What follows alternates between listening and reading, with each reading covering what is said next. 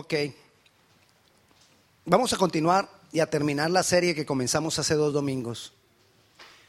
El testimonio de Dios en la tierra fue la, la serie que comenzamos. Y quiero que vayamos a la primera carta del apóstol Juan, capítulo 5.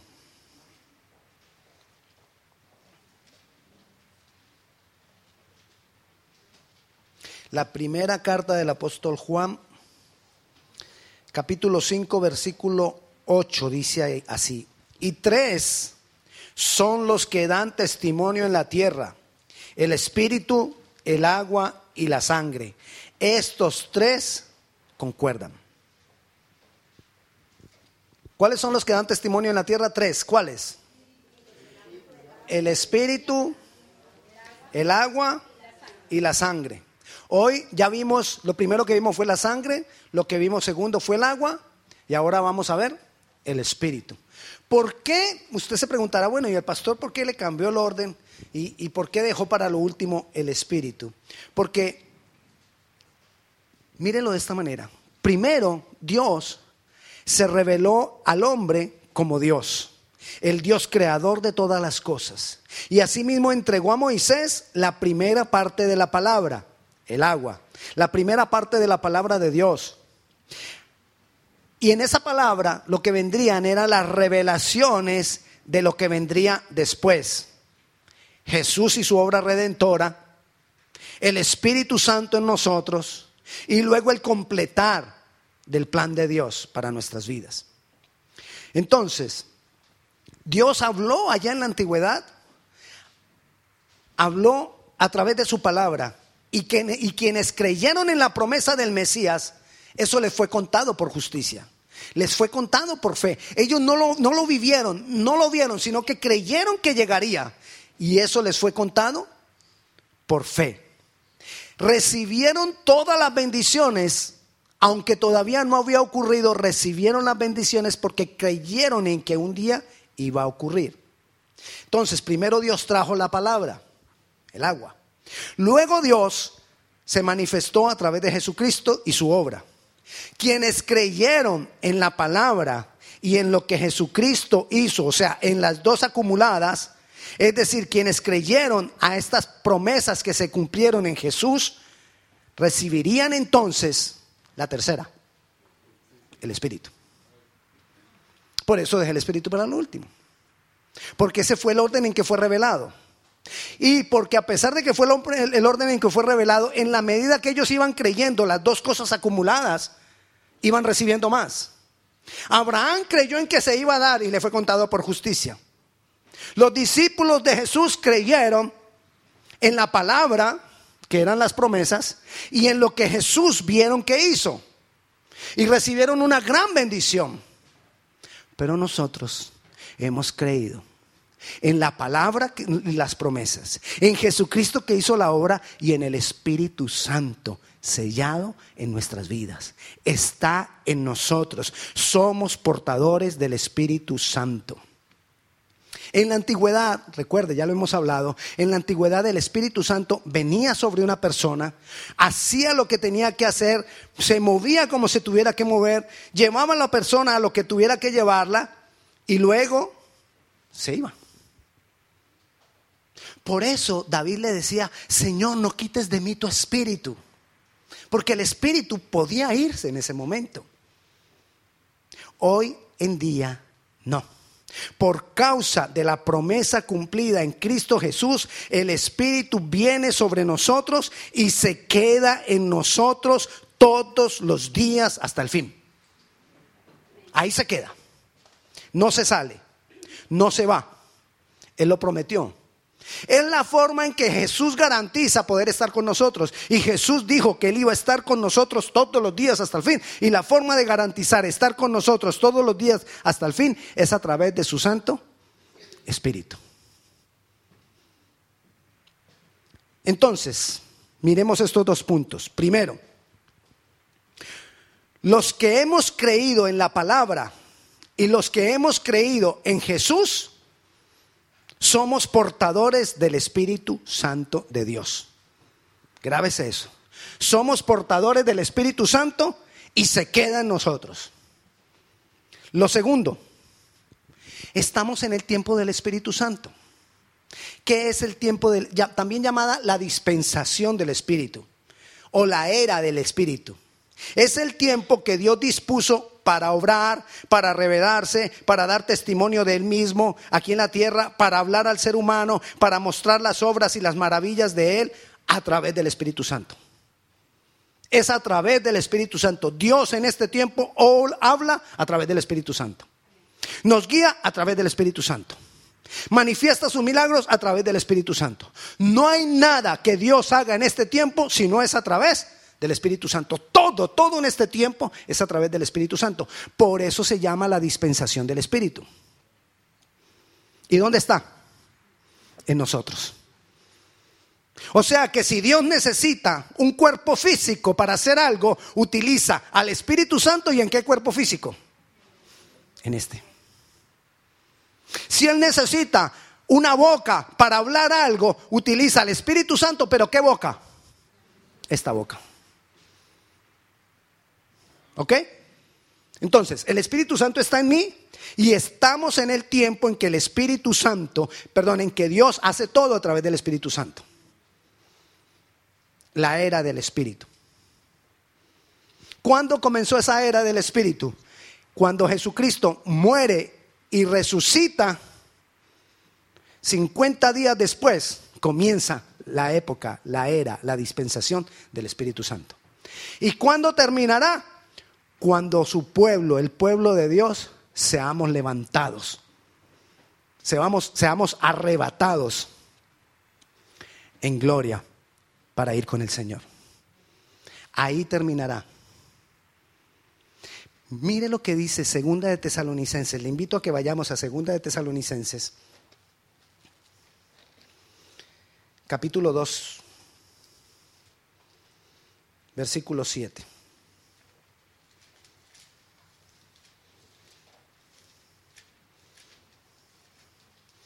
Hoy estoy como un poquito emocionado, no sé por qué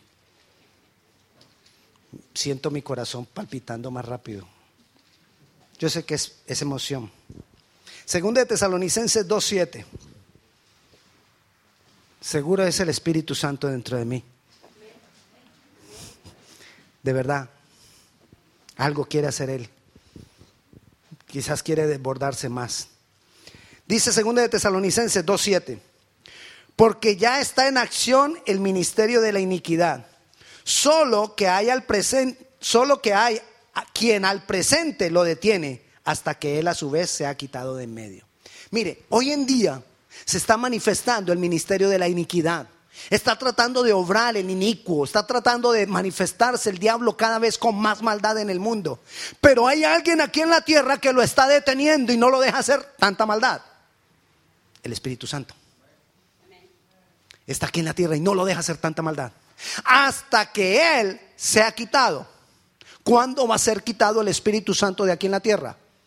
Cuando los portadores del Espíritu Santo sean quitados. ¿Y cuándo los portadores del Espíritu Santo van a ser quitados? Cuando el Señor nos arrebate. También llamado el rapto. No me gusta llamarlo el rapto. Porque es que Dios no le está robando nada, a nadie. Él está tomando lo que es suyo porque yo soy de Él. Y yo me voy con Él. Yo no sé usted. El que diga amén. Ah, rapidito, amén. Con Él nos vamos. Entonces, mire, tenemos dos cosas. El Espíritu Santo, este es el tiempo del Espíritu Santo, en que el Espíritu Santo quiere obrar más, en que todo lo que Dios hace lo hace a través de Él. Y segundo, ¿dónde está el Espíritu Santo? En mí. Mira lo importante de ese testimonio que quiere dar Dios aquí en la tierra. El Espíritu Santo está en nosotros y nosotros estamos en el tiempo destinado para que Él obre con mayor poder que cualquier momento de toda la existencia de la humanidad. Es el tiempo de mayores milagros, es el tiempo de mayores maravillas, es el tiempo de mayor poder de Dios manifestado en la tierra. Y vamos a mirar un ejemplo. El libro de los Hechos de los Apóstoles. Al libro de los Hechos de los Apóstoles yo no lo llamaría hechos de los apóstoles, yo lo llamaría hechos del Espíritu Santo. Porque es que uno ve el Espíritu Santo obre y obre y obre y obre y obre y obre en esos hechos. Hay quienes dicen, algunos teólogos dicen, que los hechos de los apóstoles no han terminado de ser escritos. Porque los apóstoles, los discípulos de Jesús, todavía siguen haciendo hechos. Amén. ¿A través de quién? Nosotros somos los discípulos, somos los apóstoles. No de los apóstoles, pues que ahorita, ya tú sabes, las iglesias tienen sus apóstoles. bueno, somos los discípulos, los mensajeros. Amén. O sea que todavía siguen habiendo hechos. Pero ¿quién es en realidad que hace esos hechos de Dios? El Espíritu Santo en nosotros. Le decía que vamos a mirar un ejemplo. Vaya a Hechos de los Apóstoles y téngalo ahí abierto. Vaya al capítulo 1. Vamos a, ir a varios, a varios versículos y capítulos rápidamente sin leer los capítulos, solamente algunos títulos que encontramos en Hechos de los Apóstoles, para que nos demos cuenta cómo todo lo que el Espíritu está haciendo. Y quizás tú ya leíste todo el libro de Hechos, pero no nos hemos detenido a pensar todo lo que el Espíritu Santo está haciendo. Vamos al capítulo 1, versículos 4 y 5 dice, y estando juntos les mandó que no se fueran de Jerusalén, sino que se que esperasen la promesa del Padre, la cual les dijo, oísteis de mí. Por cuanto Juan ciertamente bautizó con agua, mas vosotros seréis bautizados con el Espíritu Santo dentro de no muchos días. O sea, que vemos en el capítulo 1, comenzando el capítulo 1, que hay la promesa de que van a ser bautizados con el Espíritu Santo. La promesa del Espíritu Santo. Vayamos al capítulo 2. En el capítulo 2, en el versículo 4, se cumplió lo que se había prometido en el capítulo 1. Y fueron todos llenos del Espíritu Santo y comenzaron a hablar en otras lenguas según el Espíritu les daba que hablasen.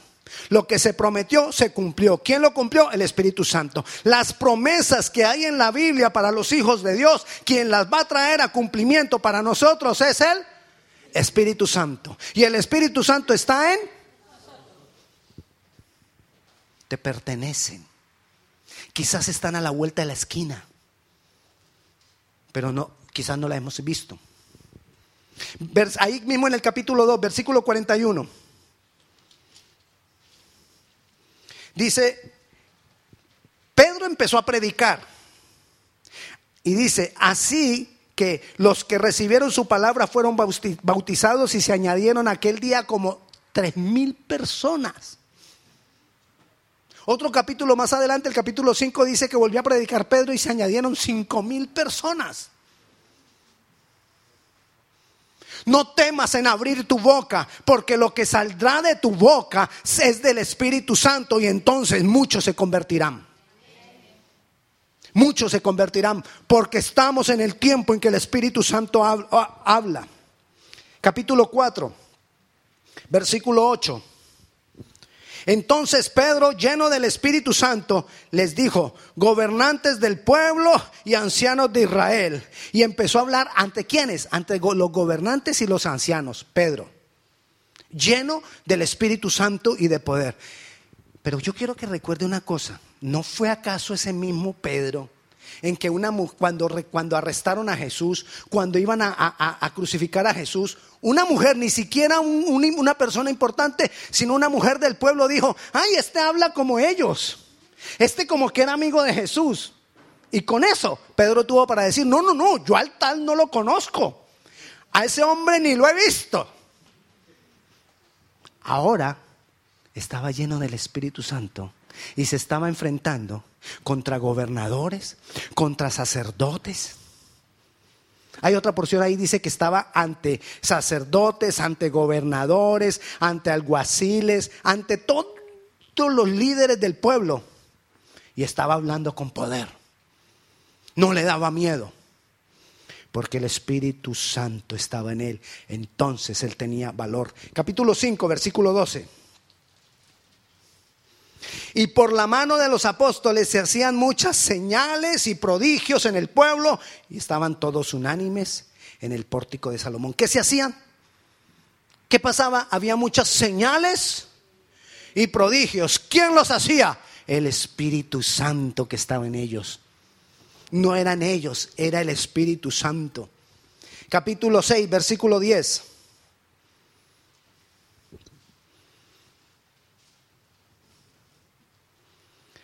Mire, dice ahí que había varios de la sinagoga, principales de la sinagoga, que se levantaron, que se levantaron contra ellos. Y dice el versículo 10, pero no podían resistir la sabiduría y al espíritu con que hablaban.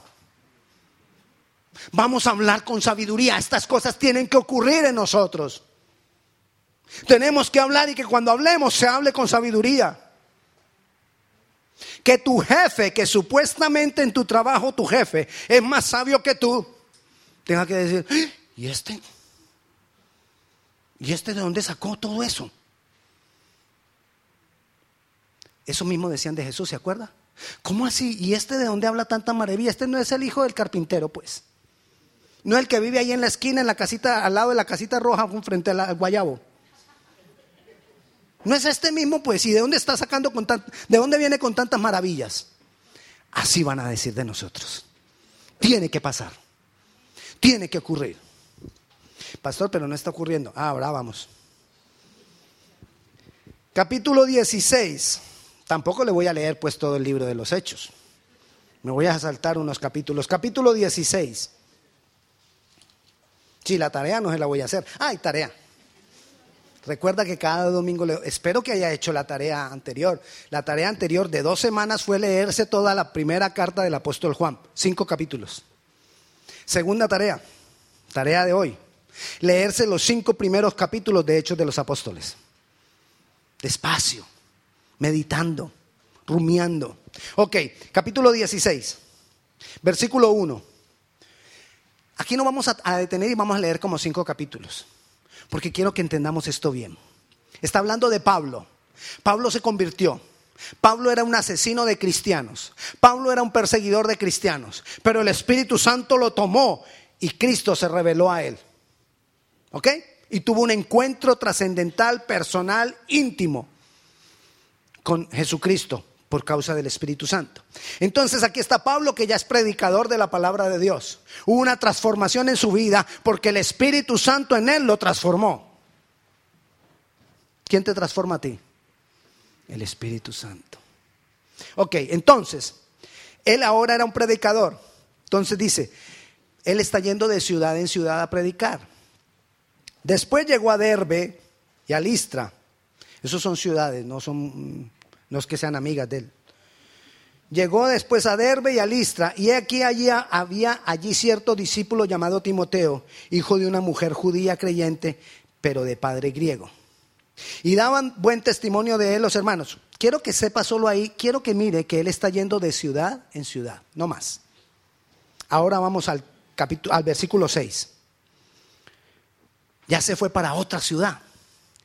Y atravesando Frigia y la provincia de Galacia, les fue prohibido por el Espíritu Santo hablar la palabra en Asia. Oiga, Pablo está yendo a predicar, viene a, a, Denver, no, no es Denver, Derbe, bueno, Denver, Derbe. Bueno. Llega a Derbe, Listra, luego de Listra pasa a Frigia, a la, a la provincia de Galacia y todo eso, pero llega un momento en que él está yendo de ciudad en ciudad porque Dios lo había guiado a que fuera a predicar la palabra y llega un momento y le dice Espíritu Santo, ah, ah, ah, aquí no prediques. ¿Cómo así? El Espíritu Santo diciéndole que no predique la palabra, sí. El Espíritu Santo nos va a guiar. El Espíritu Santo va a haber momentos que te va a decir, ve para allá. Y cuando tú estás yendo para allá, tú vienes por aquí. ¡Ey, para, para, para! Voltea para acá. Para, para, voltea para acá. Devuélvete para allá. Amén. Porque estamos en el tiempo en que el Espíritu Santo nos guía. ¿Y dónde está el Espíritu Santo? Aquí. Y entonces dice, dice, y atravesando Frigia y la provincia de Galacia les fue prohibido por el Espíritu Santo hablar la palabra en Asia. Entonces él dice, ok, entonces me voy para otro lado. Y se va para donde? Para Misia, no Misia, sino Misia. Se va para Misia, intentaron ir a Bitinia, pero el Espíritu Santo no se lo permitió.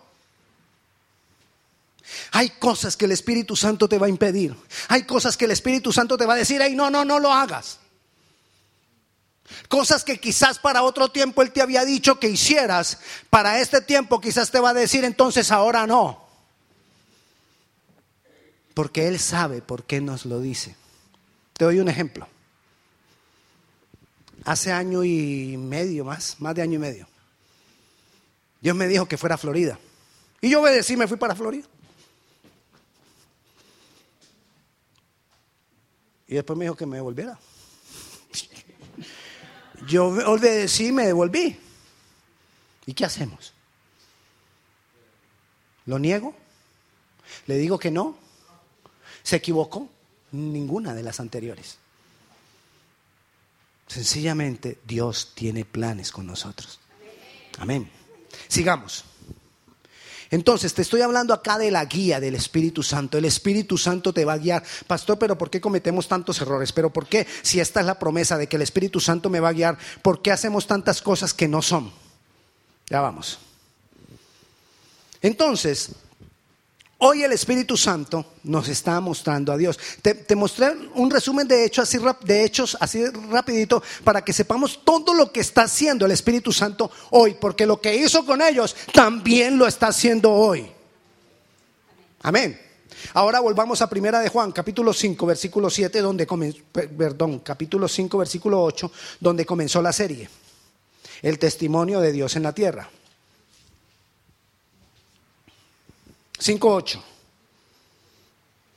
Y tres son los que dan testimonio en la tierra. El espíritu, el agua y la sangre. Y estos tres concuerdan. Pero leamos el versículo anterior, el 7. Porque tres son los que dan testimonio en el cielo. El Padre, el Verbo y el Espíritu Santo. Ok, miremos aquí la diferencia entre los, dos versículos. En el versículo 7 nos está explicando Juan que hay tres que dan testimonio en el cielo. Y en el versículo 8 nos está explicando que hay tres que dan testimonio en la tierra. Los tres que dan testimonio en el cielo son el Padre. ¿Dónde está el Padre?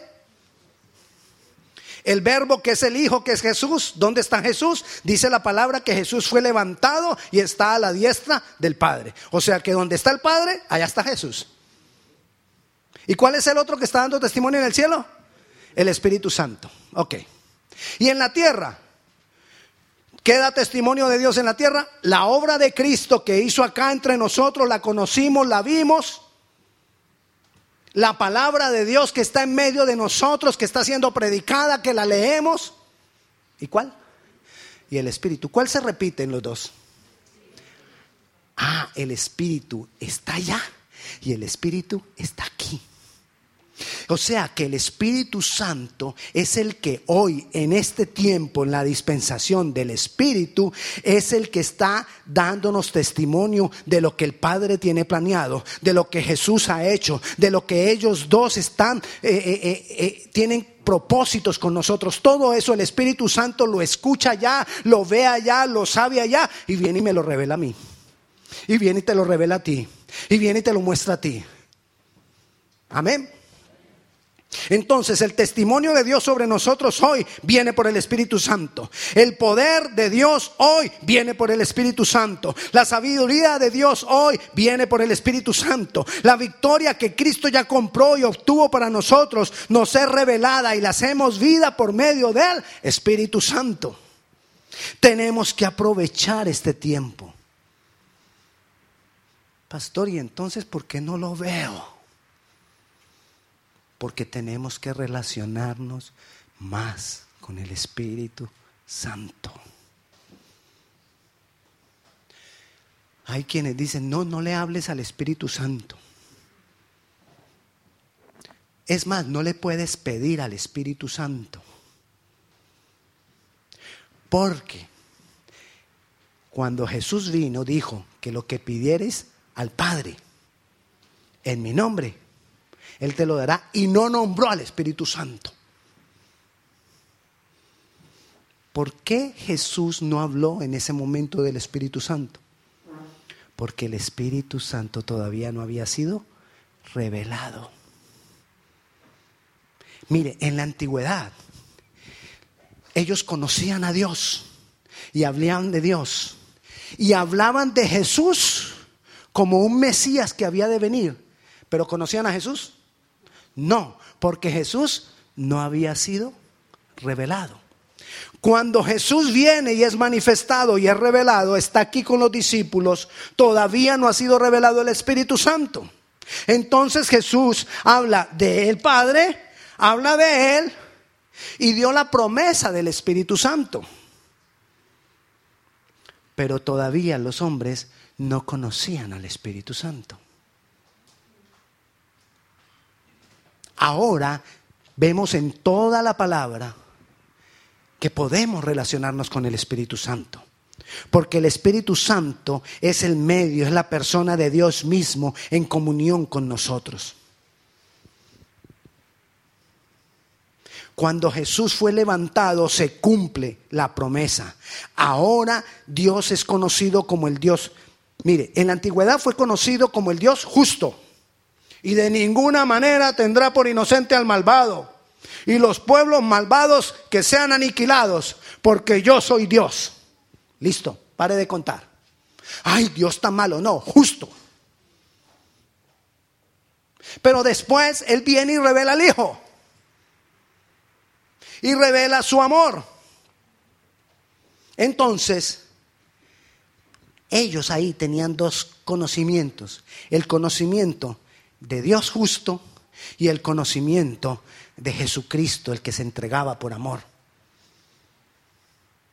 Ahora nosotros tenemos un conocimiento mayor, porque tenemos el conocimiento del Dios justo, tenemos el conocimiento del Hijo que se entregó por nosotros por amor y tenemos el que en nosotros todas esas promesas se hagan vida, porque el Espíritu Santo está en nosotros.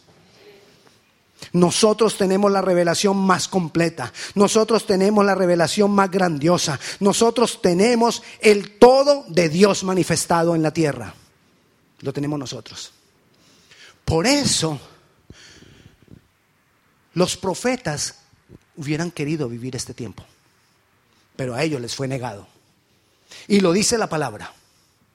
Es más, los ángeles hubieran querido tener esa facultad que tenemos nosotros de poder vivir todo esto y que si predicáramos y anunciáramos el Evangelio y poder saliera por nuestra boca.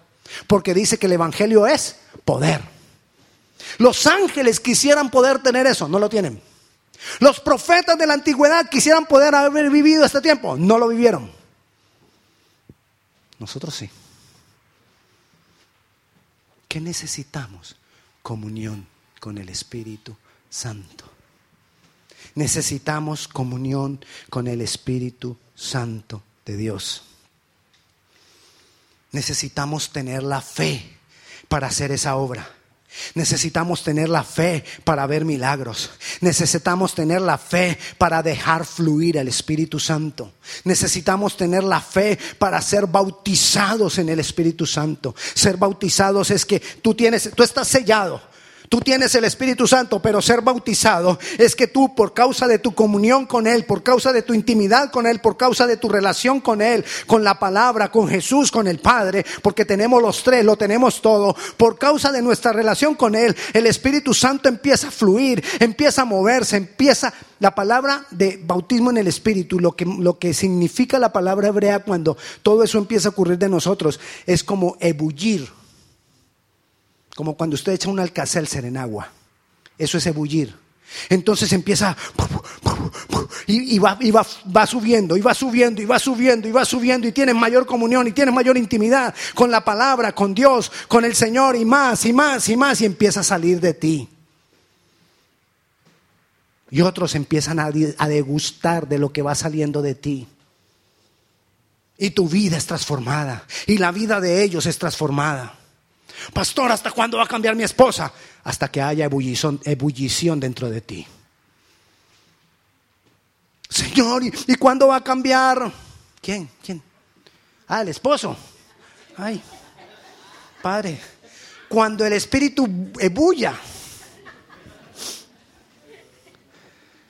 Es verdad. Siempre esperamos que el cambio se dé en otros. Siempre esperamos que cuando va a pasar esto allá afuera, cuándo vas a hacer cosas, cuándo vas a hacer esto o aquello, Señor. El Señor no va a hacer nada porque Él lo quiere hacer a través del Espíritu Santo que está en ti.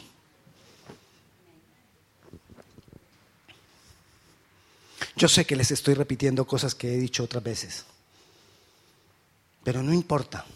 Es como cuando con los niños, laves los dientes, laves los dientes. ¿Cuántas veces le dijeron a usted que se lavara los dientes? Y nada. Llegamos a la adolescencia, lávese los dientes. Se iba a ir para la calle, se lavó los dientes. Bueno, pues hay que repetir y hay que repetir. Aprendemos por repetición, pues te voy a repetir y te voy a repetir y te voy a repetir. El Espíritu Santo quiere obrar a través tuyo. Necesitas comunión para que Él se manifieste en tu vida y a través de tu vida. Y si tú quieres ver un milagro de Dios, pues Dios lo va a, saber, lo va a hacer a través tuyo. Si tú quieres que tu familia cambie, Dios la va a cambiar a través de ti. Si tú quieres que tus vecinos cambien, Dios los va a cambiar a través tuyo. Si tú quieres que tu jefe cambie, ¿qué problema tenemos con los jefes, no? Si tú necesitas que tu jefe cambie, él va a cambiar a través tuyo. Señor, hazme un milagro. No, Dios no va a hacer milagros. Él lo va a hacer a través de ti por medio del Espíritu Santo. Y si tú no declaras el milagro, el milagro no será hecho. Y si tú no hablas la palabra de Dios, entonces las manifestaciones no ocurrirán. Y le repito otra vez y le repito otra vez. La sombra de... ¿De quién era? De Pablo. No, de Pedro. De Pablo eran los pañuelitos. La sombra de Pedro sanaba. Ay, qué lindo Pedro. ¿Por qué sanaba la sombra de Pedro? No era la sombra de Pedro.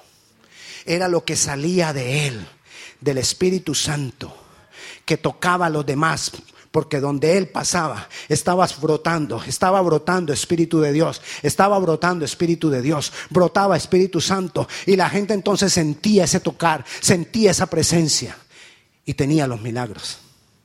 Lo mismo pasaba con las vestiduras de Pablo, con los pañuelitos de Pablo, las, vestiduras que él había tenido. La rompían y decía, llévele esto a fulanito. Y, y como eso estaba impregnado del poder del Espíritu Santo, la gente era sanada. Si eso ocurriera en este tiempo, quizás sacaríamos pañuelitos para vender. Llévelo, llévelo, llévelo. El pañuelito sanador. Pero no es por el pañuelito, es por el Espíritu Santo fluyendo en nosotros, es por el Espíritu Santo manifestado en nosotros, es por toda la revelación a través de todos los tiempos, desde Adán hasta hoy, toda esa revelación junta en ti. Mire lo que hay en nosotros. Lo que vivió, lo que vivió Abraham, perdón, lo que vivió Noé, lo que vivió Abraham, lo que vivió Moisés, lo que vivió David, lo que vivieron los grandes profetas, lo que vivieron los apóstoles, lo que vivieron los seguidores de los apóstoles, lo que han vivido todas las personas hasta hoy, todo está junto en el Espíritu Santo hoy para ti y para mí.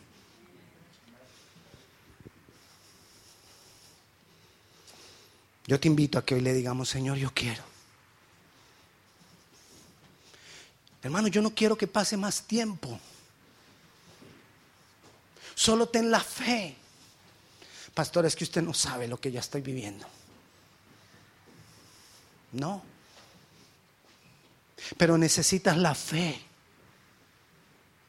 para creer que todo eso está dentro de ti. Necesitas la fe para recibir todo eso. Así que vamos a orar. Ponte de pie.